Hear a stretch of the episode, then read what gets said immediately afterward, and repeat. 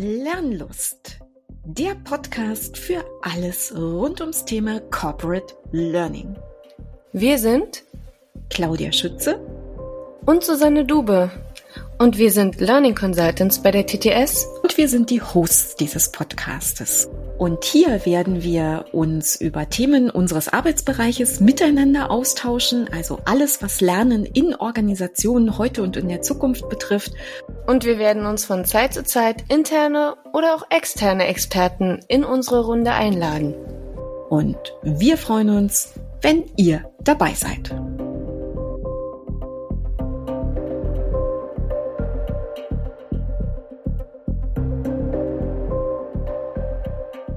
Hallo und herzlich willkommen zu Folge Nummer 6 unserer kleinen Serie zum TTS Corporate Learning Manifest. Wie bisher auch schon, Johannes, schön, dass du da bist. Ich freue mich, hallo. Hallo. Johannes, wir wollen heute reden über Prämisse Nummer 6. Magst du sie uns bitte nennen? Lernen braucht Möglichkeiten des sicheren Ausprobierens. Mhm. Okay, also ich glaube, ich habe Ideen, aber du bist mein Interviewgast, lieber Johannes. Was sind Ideen des sicheren Ausprobierens für dich? Warum sind die wichtig? Ein ganz, ganz, ganz, ganz großes Feld. Ähm, wir haben in unserer letzten Prämisse ja schon über die Begrüßung des Irrtums gesprochen. Mhm. Also eine, wir brauchen Möglichkeiten, um durch durch Irrtümer zu lernen, durch Dinge, die uns neu sind, auszuprobieren, verschiedene Wege auszuprobieren und auch idealerweise ohne, dass eine Operation schief geht oder ein Flugzeug abstürzt, sondern ähm, ja, das Netz und doppelten Boden, wo wir äh, den Lernprozess in gewisser Weise auch ähm, simulieren klingt so entwertend, aber wo wir dank einer Simulation eines Kontextes ähm, in den Lernprozess eintreten können, zum Beispiel. Das wäre eine Möglichkeit, mhm des sicheren Ausprobierens oder eben auch durch, ähm, durch Bewertungsmechanismen in der Organisation, die mich für ein gescheitertes Experiment nicht sofort abstrafen. All das mhm. und sicherlich noch viel mehr sind Möglichkeiten des sicheren Ausprobierens. Absolut. Und äh, Sicherheit meint auch Sicherheit an der Stelle, weil ich glaube, es zu sprechen und zu sagen, es ist ein sicherer Rahmen, und hinterher doch zu sagen, ja, aber das hat er nicht so richtig gut gemacht, das ist eben nicht die Sicherheit, die wir uns wünschen. Richtig, ganz genau. Ja.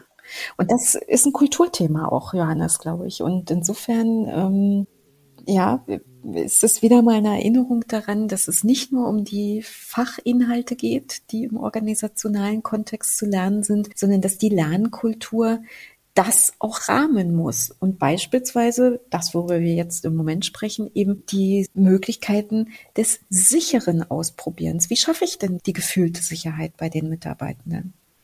Und du hast es ja schon, hast es ja schon eigentlich angesprochen. Also das ähm, und, und ich habe es ja auch schon erwähnt, genau die, ähm, dass ähm, dass kein Blaming stattfindet, ja. wenn äh, wenn wenn Dinge scheitern oder oder oder oder ich äh, eine Entscheidung getroffen habe, die sich im Nachhinein als äh, falsch herausgestellt hat, mhm. sondern dass durch eine gemeinsame Reflexion, durch ein, ein Teilen des äh, mhm. falschen Weges und ähm, durch ein gemeinsames äh, Eruieren des eines besseren Weges, ähm, das als Chance mhm. begriffen wird. Das ist ähm, sicherlich eine ganz ganz wichtige Sache. Mhm. Ähm, dann gibt es aber auch ganz, ganz pragmatische, konkrete Maßnahmen, um um Lernende aus der Gefahrenzone zu bringen. Also das ähm, unter, unter Stress, unter Angst, unter Angst etwas zu zerstören, Fehler zu machen, lernen wir, lernen wir nicht gut. Und äh, deswegen sollten wir immer überlegen, wo lernen wir durch eine direkte Konfrontation aus einer Situation heraus und wo ist es vielleicht gut, wenn wir erstmal eine Simulation schaffen. Also zum Beispiel nicht im äh, du beschäftigst dich viel mit IT-Simulationen, nicht direkt mhm. im Live-System lernen, mhm. sondern in, in, einem, in einem Testsystem oder vielleicht ja. sogar, wenn es ein Testsystem nicht gibt, in einer äh, simulierten Oberfläche, in der ich mich erstmal orientieren kann und, und Daten eingeben kann und gucken kann, wie das System reagiert. All das Absolut. sind ja Möglichkeiten, Gefahr rauszunehmen. Nichtsdestotrotz, überall da, wo es äh, ohne Gefahr möglich ist, direkt aktiv in der Arbeit zu lernen, sollten mhm. wir das auch äh, bevorzugen. Absolut. Und vielleicht ist es manchmal eine Mischung aus beiden, Johannes. Ähm, weißt du, mir kommt gerade unser unser, unsere Fridays for Learning in den Kopf, also ein mhm. Peer-Lern-Format, was wir sicher auch schon das eine oder andere Mal zitiert haben in unseren Podcast-Episoden, wo also Mitarbeitende etwas anbieten oder auch einladen, gemeinsam etwas zu testen und auszuprobieren.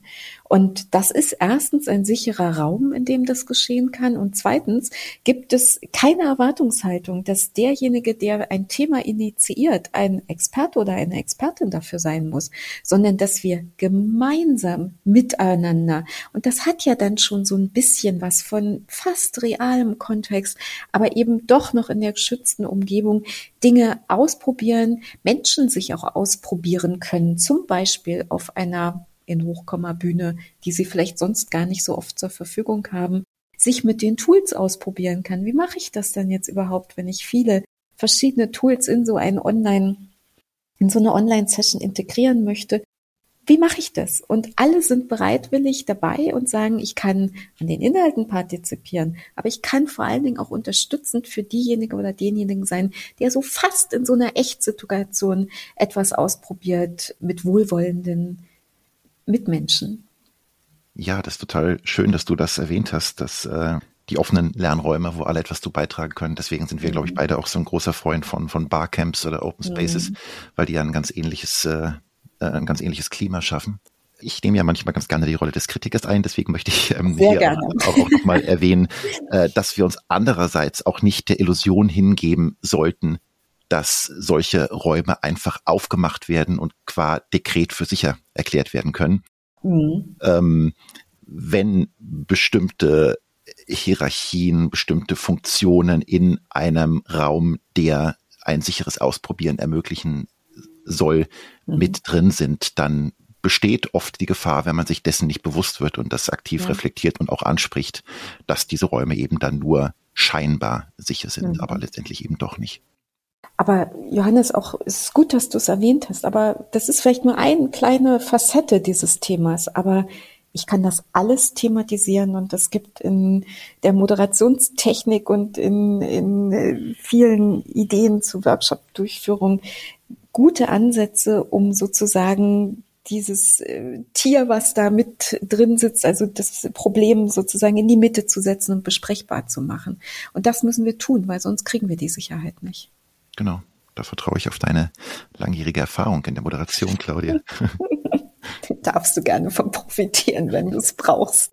Ja, Johannes, haben wir damit dieses, diese Prämisse kurz beleuchtet? Lernen braucht Möglichkeiten des sicheren Ausprobierens? Es ist ein unglaublich großes und komplexes Thema, aber ich denke, im Rahmen unserer TTS Corporate Learning Manifest äh, Vorstellung haben wir da einen guten Rahmen drum gesetzt, ja. Gut, dann würde ich sagen, für heute vielen Dank für Promisse Nummer 6, Johannes. Ich danke euch und dir. Ach ja, habt ihr uns eigentlich schon abonniert? Das geht überall da, wo ihr eure Podcasts am liebsten hört. Lernlust gibt es alle drei Wochen neu und wir freuen uns sehr auf euer Feedback und vor allen Dingen auf den Austausch mit euch. Ihr könnt uns auf Podigy schreiben oder bei Twitter oder LinkedIn. Und sagt uns doch auch gerne, was euch besonders gut an unserem Podcast gefällt und wo wir vielleicht auch noch besser werden können. Und gebt uns sehr gerne eine Bewertung bei Google Podcasts oder einem anderen Portal eurer Wahl. Also, wir hören uns bei der nächsten Lernlust.